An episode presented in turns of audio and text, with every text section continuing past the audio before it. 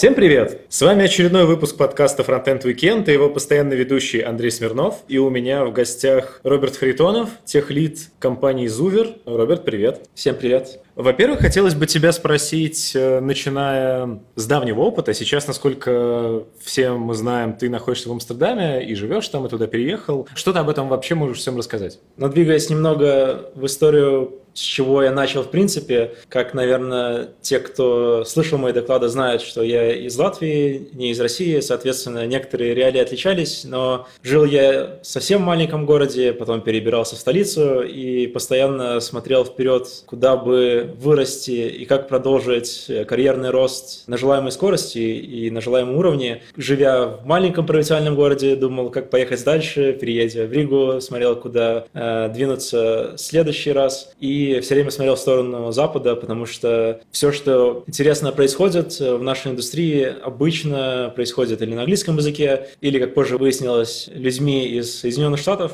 потому что в Европу я переехал с надеждой быть больше в тусовке среди людей, которые поддерживают те самые известные проекты, которыми мы пользуемся каждый день, те самые проекты, которые набирают больше всего звездочек на гитхабе. Э, сразу разочарую, эти люди не в Европе, по крайней мере, не в Центральной Европе, где, в принципе, э, культура более расслабленного образа жизни, то есть 9 to 5, когда человек доработал и домой идет отдыхать. Вся движуха, на самом деле, происходит в Штатах, но ни разу не жалею, что прошел через Ригу путь до Амстердама, потому что, как минимум, факт, что в интернациональной среде сильно проще вести себя и вести свое общение в интернациональном сообществе, и просто вопрос языка, он тоже отпадает, потому что ты должен говорить каждый день на английском, соответственно, проще вести общение в интернете на том же языке, и проще находить общие темы для разговора, будь то на метапах или в дальнейшем на интернациональной конференции. Ты можешь сейчас сказать, что ты находишься там, где хочешь, и что дальше ты не планируешь развиваться? Или ты, как говоришь, хочешь еще перебраться в Америку? Развиваться нужно всегда, в любом случае, вне зависимости от того, вы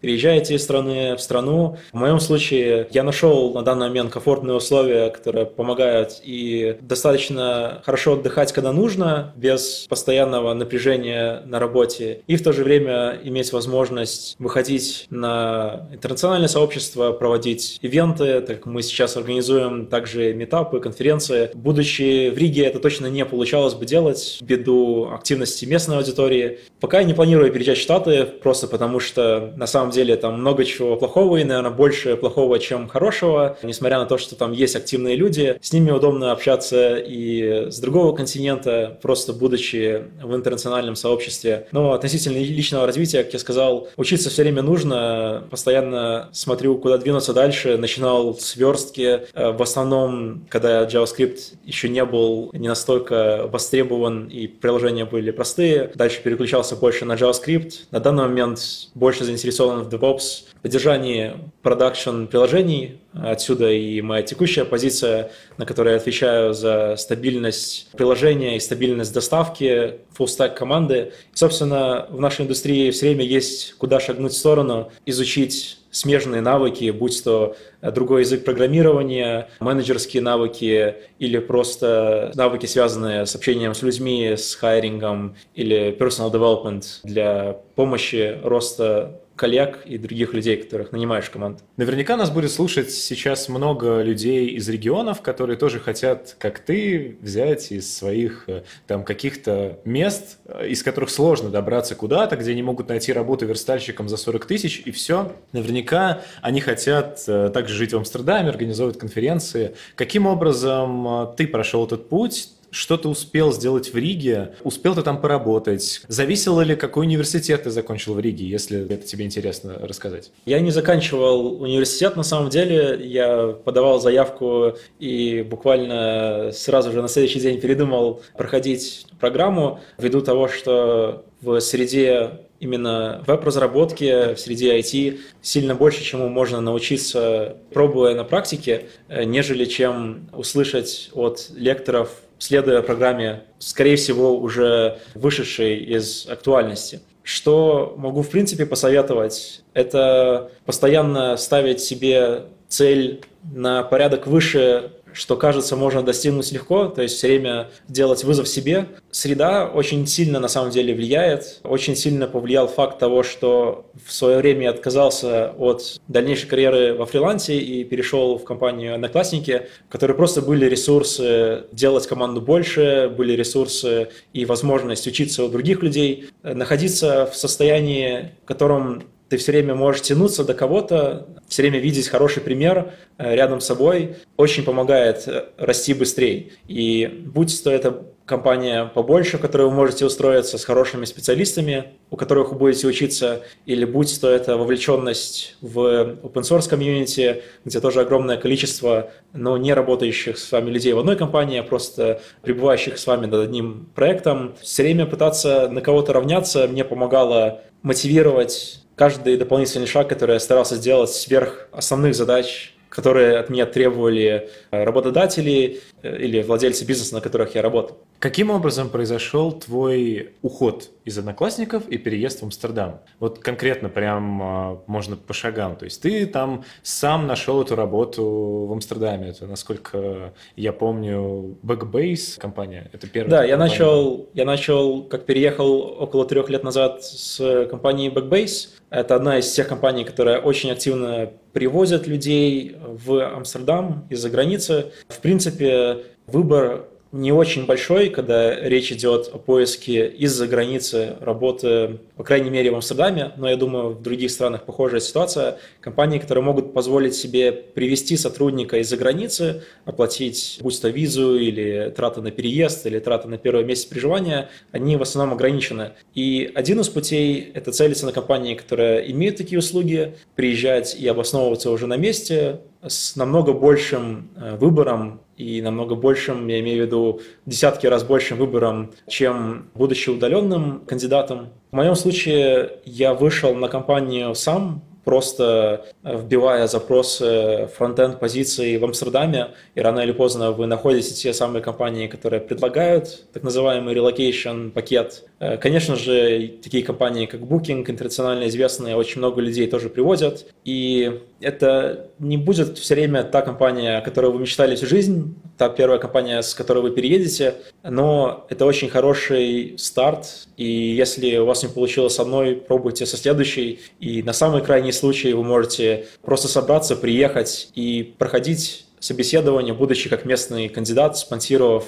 свой переезд самостоятельно. С визой все равно будут вопросы. В моем случае это не стояло, потому что имею европейское гражданство, но такой путь, когда вы приезжаете на месте, общаетесь с людьми, он работает эффективно. Самым большим барьером является, скорее всего, язык. Э, язык, конечно, нужно знать, чтобы чувствовать себя уверенным, прежде всего на собеседовании, э, чтобы внушать доверие и показывать уверенность в своих знаниях. А все остальное, учитывая большой спрос на позиции в сфере разработки, дается уже достаточно легко. У меня как раз мой соведущий уехал в Booking, сейчас работает там фронтенд-разработчиком. Как раз с этим возникает вопрос. Он рассказывал мне, что он туда переехал, в принципе, на схожие условия по зарплате, так как он уехал на понижение позиции своей. Но при этом уровень жизни в Амстердаме выше, соответственно, цены выше. Как у тебя это было? Ты же в Одноклассниках уже был таким же техлидом, по сути. Как у тебя это произошло?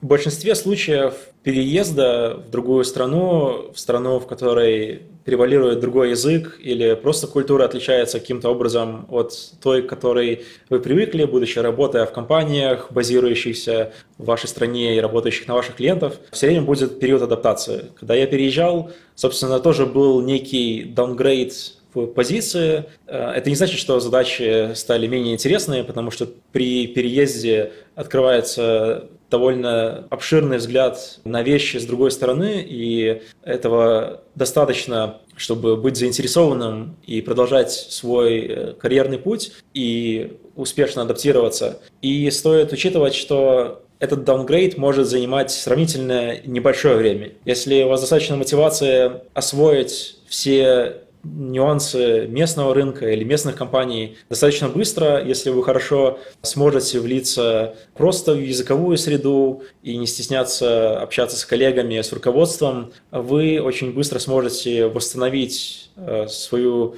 э, позицию, свое место в команде и это может происходить или в той же компании, или, что зачастую проще, но, возможно, не так, может быть, красиво расценено, как переход в другую компанию, а, просто потому что, когда вы представляете себя новому работодателю, уже будучи как человек местный, вы будете мало отличаться от другого экспата, то есть приезжего специалиста, который уже там на много лет больше на рынке, чем вы. Э, когда вы будете проходить собеседование в следующую компанию, об этом, скорее всего, даже и не спросят. Вы просто здесь, вы хорошо говорите на английском, вы понимаете местные процессы или как agile реализуется в текущих компаниях, и вы с уверенностью сможете восстановить свой уровень очень быстро. Или просто переключиться на те задачи, которые на самом деле вам больше интересны, и ввиду других условий э, вы сможете получать за них похожее вознаграждение, как, например, на руководящей позиции в другой стране. Потому что руководящая позиция – это не единственный карьерный путь. Можно развиваться и в разработке без подобных привилегий или без подобных требований. И, собственно, в Амстердаме или, в принципе, в странах с более развитой экономической ситуацией все время больше возможностей реализовать себя в других сферах, э, не зацикливаясь на общих направлениях, которые диктуют сообщество вокруг. Есть такое поверье, что как раз переехать разработчику довольно просто, потому что язык, ну, условно, JavaScript, C, C++, неважно, он везде один, и поэтому ты переезжаешь и пишешь тот же самый код, и тебе это легко. Но насколько реально важно знать английский язык на хорошем уровне, с твоей точки зрения, ты, когда переезжал, насколько хорошо его знал и насколько это тебе помогло? Ну, как и большинство людей, я точно не был уверен в своих знаниях английского и при переезде, и на собеседованиях. Со временем, естественно, язык улучшился. В моем случае я не делал особенных усилий для изучения языка лучше.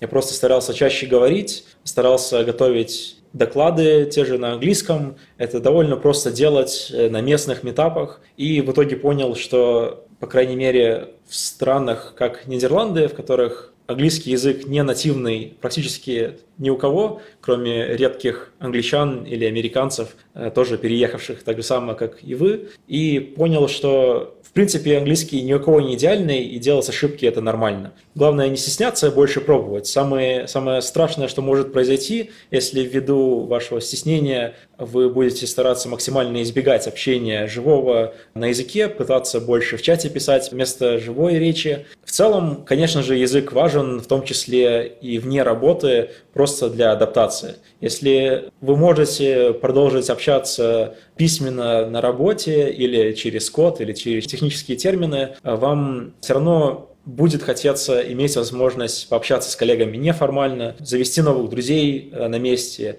И для этого желательно уметь говорить на отвлеченные темы, потому что говорить про программирование, естественно, всем сильно проще, опять же, имея какую-то начитанность технических статей. Но если вы знаете язык не так хорошо, не стоит бояться, потому что, будучи на месте, вы сильно быстрее будете прогрессировать. И, опять же, среда сильно влияет на темпы изучения языка и адаптации. Переехав в Амстердам, ты поработал уже, насколько я смог найти на LinkedIn, в трех компаниях. Это Backbase, Liberty Global и вот теперь Zuver. На основе чего ты менял эти компании? То есть как происходил переход э, между компаниями уже, когда ты переехал в Амстердам? Соответственно, к чему ты идешь? Почему ты их менял от одной к другой? Самое главное в карьере ну или одна из самых главных вещей – это уверенность в себе. И будучи уверенным в себе, можно строго претендовать на то, что ты достаточно профессионален в определенной среде, что ты готов справиться с различными трудностями. И в связи с этим тоже придерживаясь уверенности в том, что ты можешь найти ту работу, тот проект, который тебя интересует, есть возможность менять э, проекты чаще, если что-то сильно не устраивает. Это, конечно, может быть очень длительная история, и без э, понимания контекста, погружения в которое может занять время, будет сложно объяснить, что конкретно шло не так. В моем случае с первой компанией, э, так как просто выбор извне страны был сравнительно невелик. Я брал самое лучшее из того, что было доступно на рынке. Э, во время собеседований я слышал одни обещания, по факту получил другие. Соответственно, некоторые ожидания не были реализованы. И опять же, будучи уверенным в том, что как специалист, э, знающий свое дело, я смогу найти альтернативные варианты, я попробовал себя в следующей компании. Дальше, по сути, ничего плохого в компании самой не было, там уже было проще, потому что, зная особенности рынка, я понимал, чему верить э, на собеседовании, чему нет, просто имея какую-то банальную интуицию, наработанную на протяжении предыдущих трудоустройств. Но в компании была смена направления, и, собственно, весь отдел и ребята, с которыми я работал, покинули компанию примерно в одно время, и тогда я переключился на текущее место работы. Э, несмотря на то, что Амстердам достаточно активный город, он все равно достаточно маленький, популяция примерно 700 тысяч э, тех людей, которые именно живут в Амстердаме, естественно, больше в рабочие дни недели, когда люди приезжают, или больше просто исходя из количества туристов, но рынок хороших, больших и интересных компаний сравнительно невелик. Но, опять же, имея уверенность в себе и не спеша с выводами, э, можно добраться до момента, исследовав достаточное количество вариантов или просто дождавшись позиции, которая ранее была занята кем-то другим, вы можете э, иметь в итоге хороший выбор и взять проект, э, с которым вам особенно интересно работать, и э, компания, которая вам близка по ценностям, и, например, имеет, как в моем случае, хорошие перспективы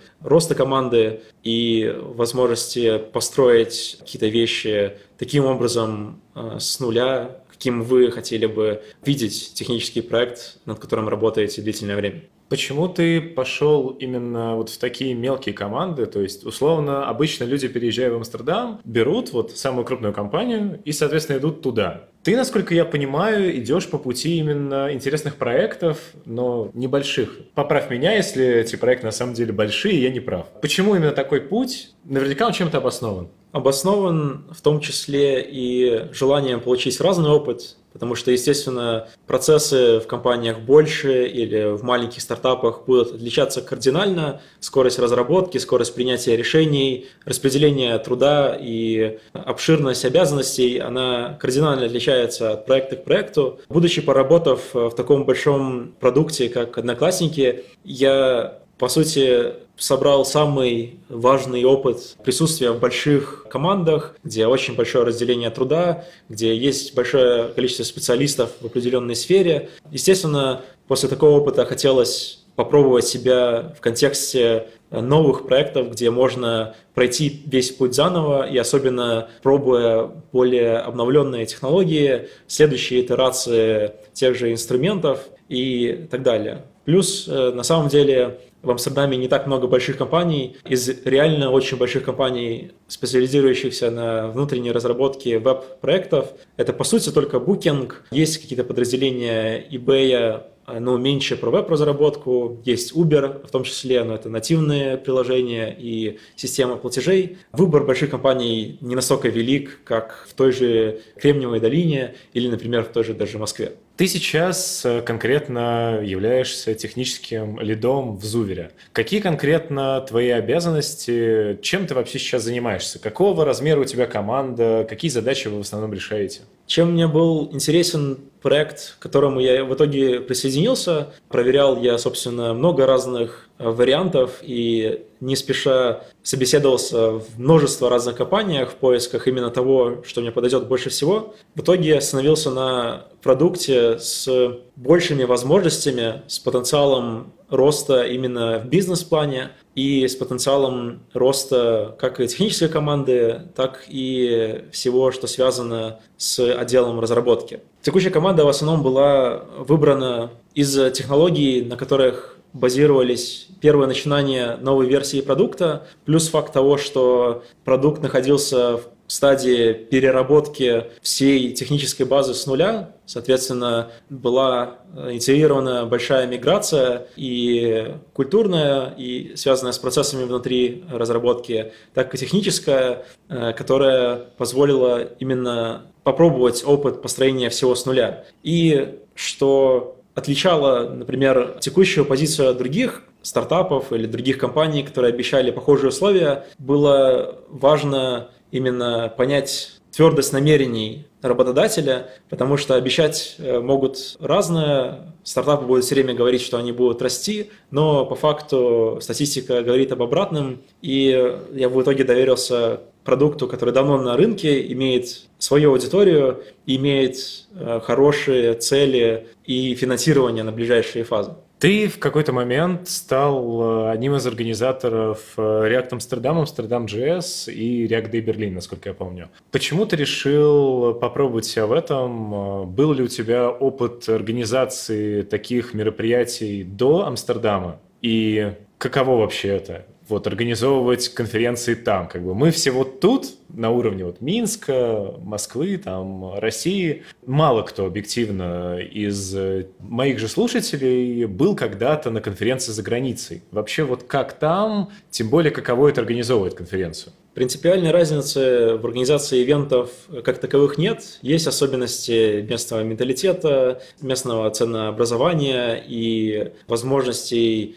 получить поддержку у разных компаний. Но, в принципе, очень похожие. В моем случае я был заинтересован попробовать организовать свое сообщество или свой метап еще будучи в Риге. Э, начинали мы даже с ребятами планирование некое и пробовали реализовать идею балтийского сообщества, где мы могли бы организовать три страны, собственно, Эстонию, Латвию, Литву в одном сообществе. Но прежде чем мы успели реализовать это, я уже успел переехать в Амстердам. Там, собственно, закрутились вещи, связанные с адаптацией, и на какой-то момент было отложено желание или возможность даже организовать что-то свое, но так как цель была поставлена в какой-то момент, и мотивация осталась. Просто получилось так, что в нужное время, в нужном месте с Денисом Разиным мы оказались в одной компании и решили просто взять и организовать первую маленькую конференцию. В дальнейшем все закрутилось очень положительно для нас. На первую конференцию мы целили собрать 100 человек. В итоге запихивали людей в зал под лимит э, помещения. В итоге 230 человек мы смогли разместить. На второй год мы целили на 500 человек. В итоге конференция вышла на 1200 человек. Естественно, огромным фактором повлияло то, что мы находимся в среде, где люди заинтересованы в подобных ивентах, где есть спрос, где также есть возможность покупать платные билеты, а где есть платные билеты и спрос, там есть бюджет для реализации. Это основная отличающая черта, особенно с конференциями как CSS Minsk JS, на котором мы сейчас находимся, и которую я всячески поддерживаю. Возможность покупательская, она напрямую влияет на возможности развития тех или иных начинаний, как и с любым другим бизнесом, сильно проще начать там, где люди готовы инвестировать или свои знания, или просто поддержать инвестициями со стороны компании. Вы в какой-то момент начали зарабатывать на этих э, конференциях с учетом, опять же, покупательской способности и всего вот этого? Или она не приносит вам какой-то прибыли? Первая конференция была чисто на энтузиазме, потому что это новый опыт. Когда получаешь новый опыт, все время есть максимальный интерес попробовать где-то ошибиться и попробовать заново, собственно, проитерировать несколько раз и попробовать себя как в работе с волонтерами, так и в маркетинге, потому что ивент-организация, она включает в себя очень широкий спектр новых навыков, которые недоступны, будучи на позиции или разработчика, или технического руководителя. Со следующими ивентами количество новых навыков, которые нужно было получать, оно не снизилось, потому что мы поставили себе цель или мы растем, или мы не делаем ничего. Соответственно, э, наши цели на следующие годы продолжать расти. В целом, каждый раз, когда мы запускаем новый ивент, сначала идет сложно и требуются какие-то инвестиции. В идеале, когда получается выйти в ноль, в дальнейшем больше вопрос стоит в инвестициях, которые можно заложить для улучшения качества мероприятия. Значит, первый ивент на чистом энтузиазме мы вывели в ноль. Второй, так как мы получили сильно больше внимания неожиданного, чем мы ожидали, у нас остался бюджет, но в основном этот бюджет ушел на реализацию и построение базы для последующих ивентов, в какие-то эксперименты, как реклама на площадках вроде Хабра-Хабра, просто чтобы попробовать или прорекламировать бренд. Больших коммерческих целей нет, но есть цель расти, а если хочется расти и повышать качество и внимание к деталям, просто нужны ресурсы. Поэтому мы тоже максимально целены на работу более тесно с партнерами, с компаниями, которые заинтересованы в пиаре технического бренда и заинтересованы помочь местному сообществу, которое мы предоставляем. Вполне возможно, в какой-то момент мы сможем что-то и для себя зарабатывать, помимо окупания своего времени потраченного, но есть большой риск, что с коммерциализацией пропадет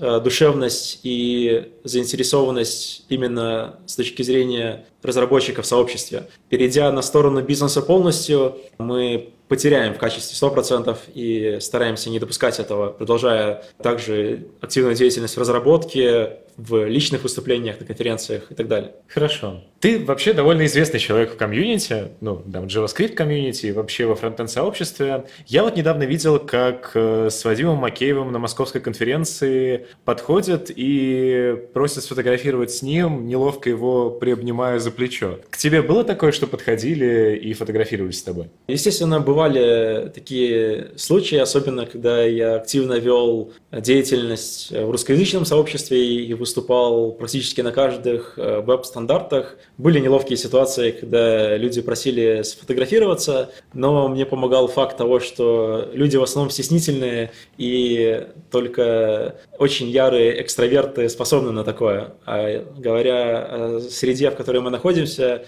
и разработчиках, все-таки среди нас больше интровертов. Поэтому очень надоедающей славы не было. В основном это приятные воспоминания и хорошее общение с людьми, которые заинтересованы слышать тебя и что-то обсуждать. Сейчас вот ты приехал в Минск на конференцию, но при этом в основном, насколько я понимаю, ты уже варишься вот там вот в европейском сообществе, организовываешь что-то свое. Вот если бы сейчас тебя какое-то, допустим, российское сообщество позвало на конференцию в Россию, вплоть до того, что выступить на русском, например, ты уже сильно птица высокого полета, чтобы соглашаться на такое, и, в принципе, ехать далеко, и много там других проблем. Ты бы поехал сейчас выступать э, туда, вот то, с чего ты начинал, или уже нет? Ну, учитывая, что последние годы я выступаю уже не так активно, как делал это ранее, ввиду того, что много чего другого происходит, и сам уже нахожусь по другую сторону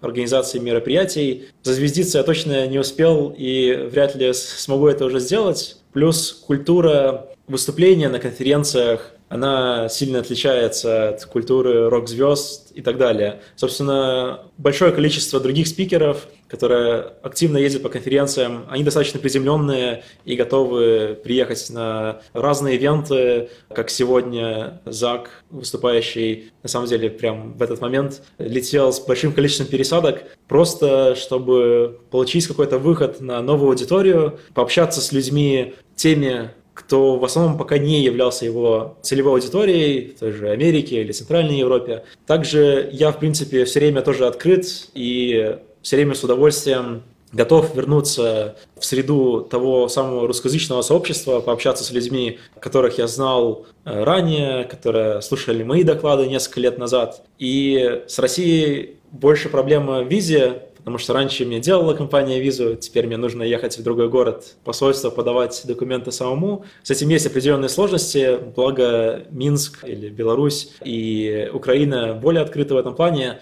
и при возможности я готов приезжать, но как-то балансируя это с расписанием других активностей, проходящих в то же время. Просто, на мой взгляд, сейчас есть некая такая проблема, которая, в принципе, довольно распространена в российском сообществе, что все стремятся за границу и до какого-то момента развивают российское фронтенд-сообщество. Но если бы они не уехали, а продолжили его развивать, возможно, в России появилось бы что-то схожее. То есть Здесь, в принципе, такие же там могут быть сильные, а иногда даже более сильные разработчики, чем за рубежом, но при этом все стремятся наружу, и здесь никто не остается, чтобы развивать здесь сообщество. Те, кто уже уехали, как правило. Видишь ли ты в этом некую проблему или, на твой взгляд, э, здесь э, как бы все еще тоже сложится? В любом случае, я вижу огромный прогресс с момента, когда я сам переехал и стал менее активным э, в русскоязычном сообществе.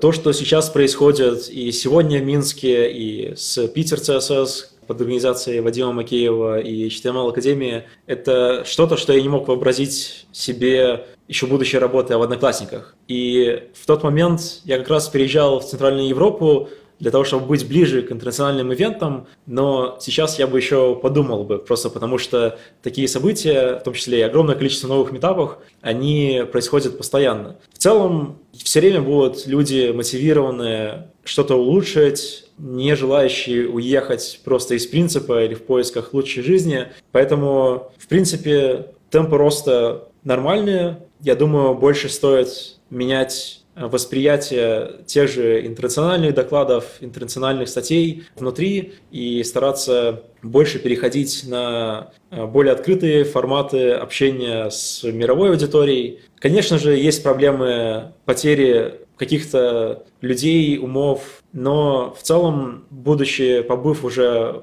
в Амстердаме на протяжении трех лет, я точно могу сказать, что разработчики из России, Украины, в принципе из СНГ, они в среднем точно сильнее, чем разработчики в Европе. С Америкой сложнее сравнивать, но я думаю, по степени навыков, по скорости развития инженеров в русскоязычном сообществе мы точно не отстаем. И конечно же, что-то теряется, но большое количество опыта и интересных проектов будет постоянно появляться в России и оставаться там. И проблема и разница только в том, что проекты, сделанные российскими компаниями, они не обретают столь большой массовости и хайпа, как тот же React от Facebook.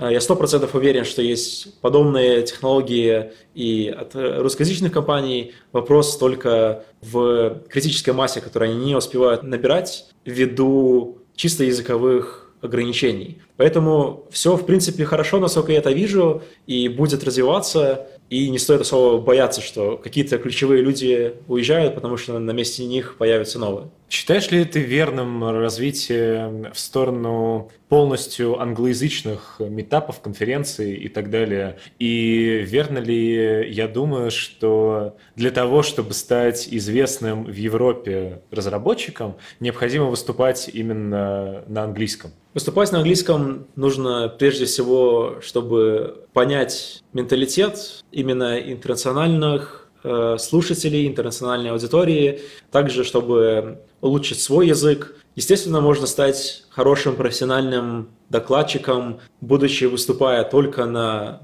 родном языке, на русском или на любом другом, но все время будет оставаться специфика, которой нужно поддаваться, если вы уходите на новую аудиторию. Также с бизнесом, если ваш продукт уходит на другой рынок, вы должны считаться с привычками потребителей того рынка. Просто даже если вы выйдете на сцену, использовав свой широкий опыт общения с русскоязычной аудиторией, вас могут не понять э, в плане шуток или в плане того, как вы предоставляете информацию. Находиться и следить за тем, что происходит в других частях мира, удобно и полезно, потому что вы будете лучше понимать аудиторию вне своей страны. И я всячески поддерживаю тенденцию с англоязычными конференциями на просторах СНГ, просто потому что таким образом мы можем строить какие-то новые мосты среди сообществ, и учитывая, что русскоговорящие разработчики делают очень крутые вещи, и в целом это очень хорошие специалисты, появляются возможности реализации тех самых проектов, тех самых знаний и открытия их другим разработчикам на других континентах и тому подобное. Хороший пример BEM, который был продвинут в интернациональное сообщество и стал каким-то образом мейнстримом. Я ожидаю больше похожих проектов и всячески советую следовать примеру того же Андрея Ситника, который начал говорить все чаще на интернациональных конференциях, несмотря на сложности с языком, несмотря на то, что есть языковой барьер и есть сложности того, что тебя там знают меньше, нужно пробовать и просто нужно быть максимально открытым всячески за глобализацию и за перенимание опыта между друг другом. Говоря как раз о технологиях, которые разрабатывались у нас, ты принимал участие в свое время активно в open source, таком как Source.js и Multiplayer CSS. Успеваешь ли сейчас э, заниматься open source? Ну, откровенно говоря, самый большой проект, над которым я работал в open source, э, упомянутый э, Source.js, сейчас не развивается совершенно ввиду того, что я немного спешил с обширностью проекта и с уровнем охвата и принял неверную стратегию в плане его развития, так как старался решить слишком много проблем одной имплементацией и имел слишком мало аудитории среди основной целевой аудитории, работающей в больших проектах, как одноклассники, с которых, собственно, все началось. На данный момент у меня нет времени контрибьютить в open source совершенно, в частности, потому что помимо основной работы, где я уже меньше пишу код и больше работаю с людьми, которые пишут код не то, что вместо меня, а больше занимаю позицию именно менторства людей, которые непосредственно hands-on разработчики.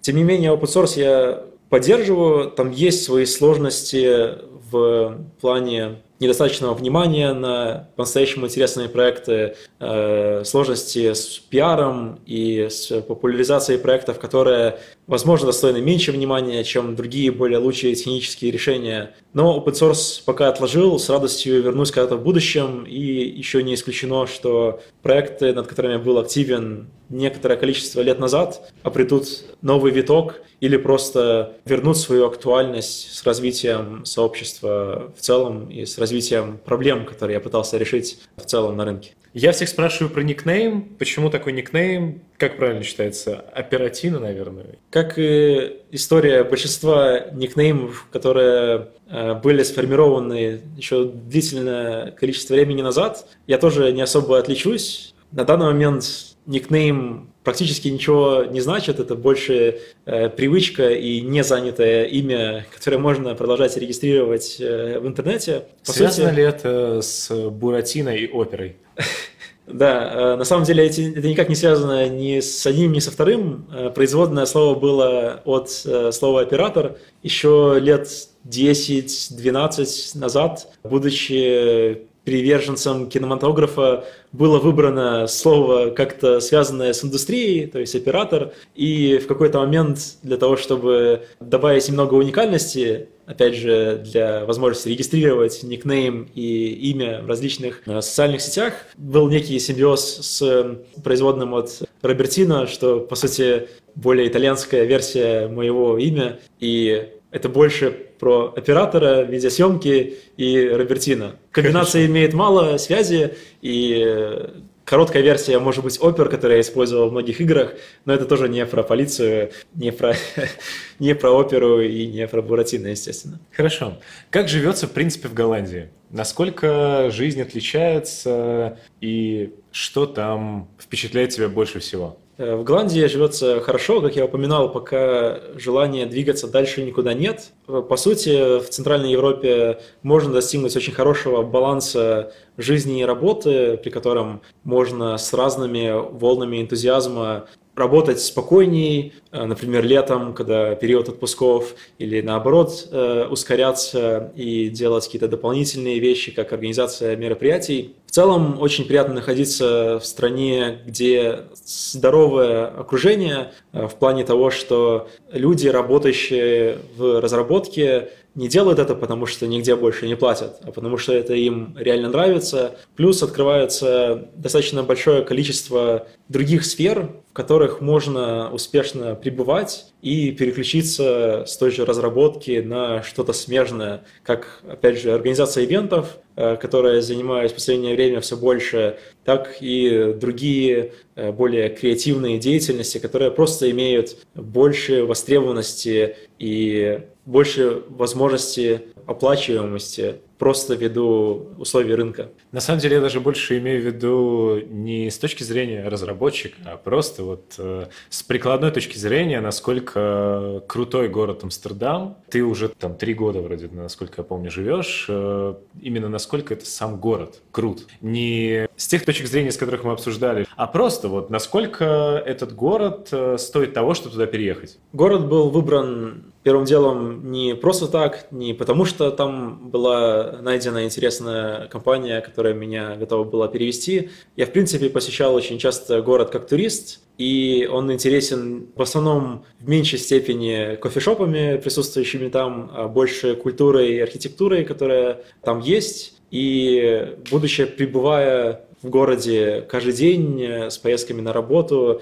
или просто прогуливаясь на выходных или вечером с коллегами по городу, очень приятно иметь это ощущение путешествий, потому что посещая или пребывая в городе, который ты все время посещал как турист, и восторгался теми культурными особенностями, э, которые там присутствуют, можно поддерживать именно этот восторг в мелких вещах и радоваться каким-то бытовым ситуациям, бытовым видам и так далее. Плюс э, сама страна, это не только Амстердам, довольно много чего, что есть посмотреть в других городах, и очень удобно переезжать в ближайшие страны, в том числе и на машине, без проблем с перелетами, особенно если есть у вас домашние животные. В целом, есть вещи на любителя, особенно если вы живете в центре Амстердама, нужно считаться с тем, что места мало, плотность населения очень большая, что сервис порой в заведениях не настолько хороший, как он э, бывает в России или, по крайней мере, в Питере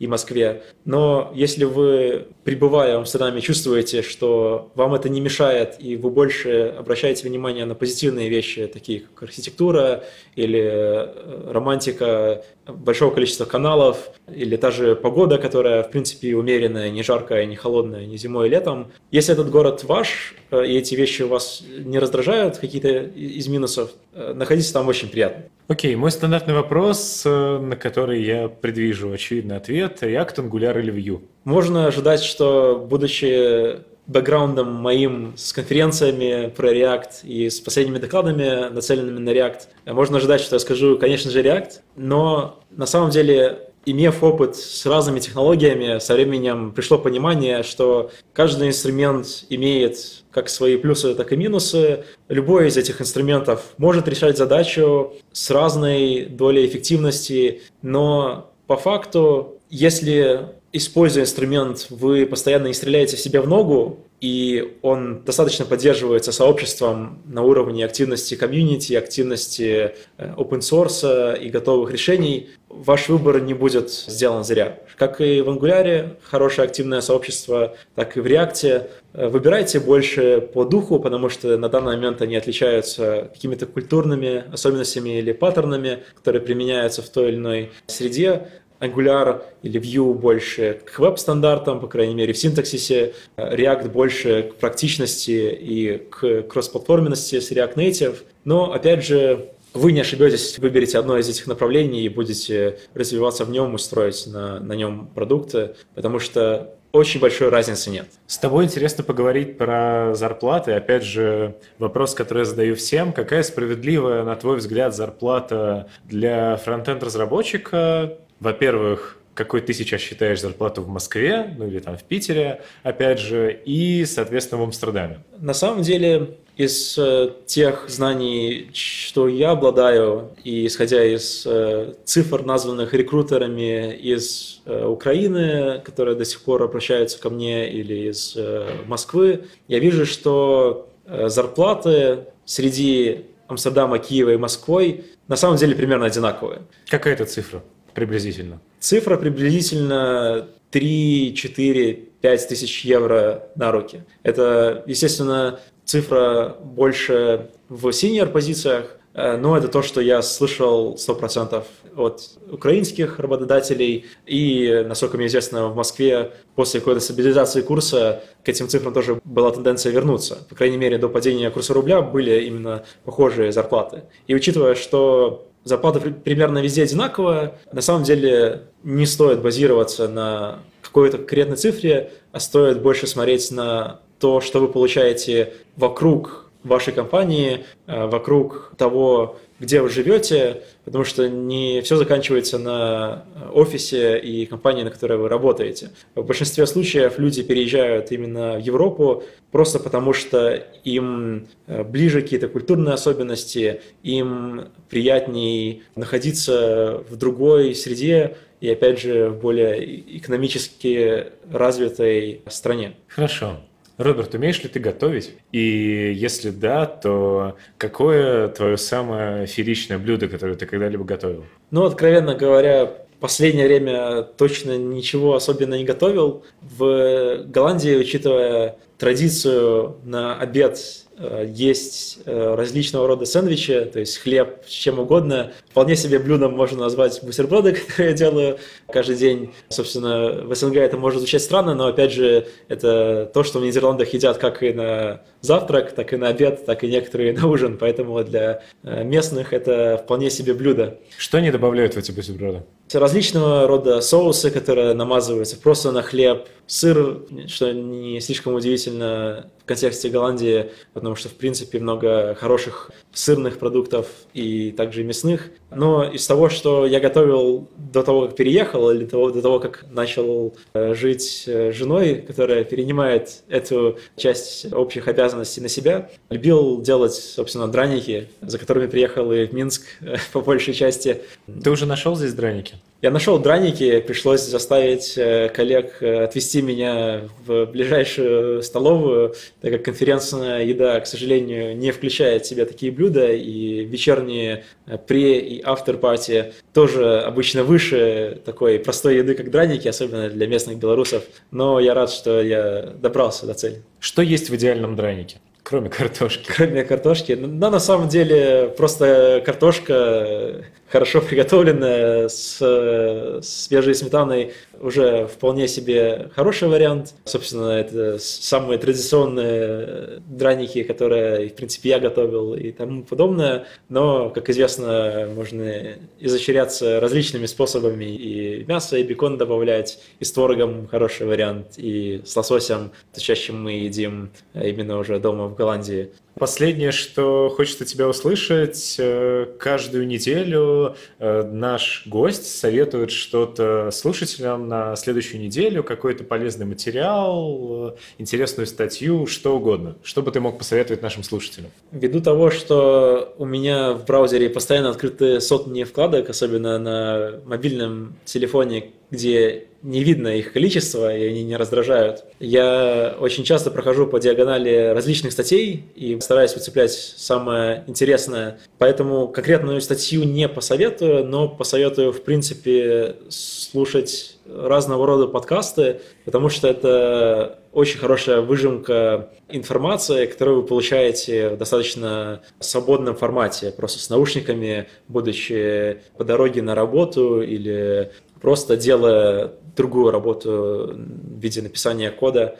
Какие ты сам подкасты слушаешь? Ты же наверняка слушаешь не только русскоязычные, но и англоязычные. Какие вот у тебя в подписках есть подкасты в iTunes или где там? Переехав э, в Амстердам или готовясь уже к переезду, чтобы потянуть английский, я старался найти хорошие англоязычные подкасты, чтобы больше слышать английскую речь. В итоге я не остановился на чем-то достаточно информативном и удобным для пассивного прослушивания. Поэтому на данный момент я слушаю на самом деле русскоязычные подкасты, потому что до сих пор считаю, что разработчики из СНГ достаточно активные, чтобы успевать следить за всем, и достаточно хорошие профессионалы, чтобы подводить хорошие итоги. И самые лучшие подкасты – это те, что выпускаются еженедельно, потому что они постоянно актуальны, и Точно слушаю каждый выпуск веб-стандартов, опять же, потому что очень новостной характер имеет именно сам подкаст. Слушаю радио JS, а, потому что там более глубокий анализ различных тем происходит, и различные гости разбавляют э, тематику хорошо. И теперь буду слушать фронтенд Weekend в том числе, потому что иногда бывает, что все подкасты прослушал, хочется что-то нового, а комьют на работу длинный, поэтому чем больше подкастов, тем лучше. Ну, ты, видимо, не в курсе всей движухи в подкастах, которые сейчас происходят. На самом деле, если у тебя действительно нечего послушать, то ты найдешь много нового для себя. Сейчас этих подкастов э, реально море на любой вкус. Хорошо, Роберт, спасибо тебе огромное за интервью. Напомню нашим слушателям, что они могут подписаться на нас как в SoundCloud, так и в iTunes, так и подписаться на паблики во всех соцсетях, каких только можно представить. Спасибо, что слушали. Мы пытаемся здесь э, показать человеческую сторону фронтенда. Возможно, это у нас неплохо получается. В остальном э, услышимся на следующей неделе. Пока-пока. Роберт, спасибо. Да, спасибо вам. Первый раз участвую на подкасте. Надеюсь, информация представлена была полезной. И подписывайтесь, ставьте лайки.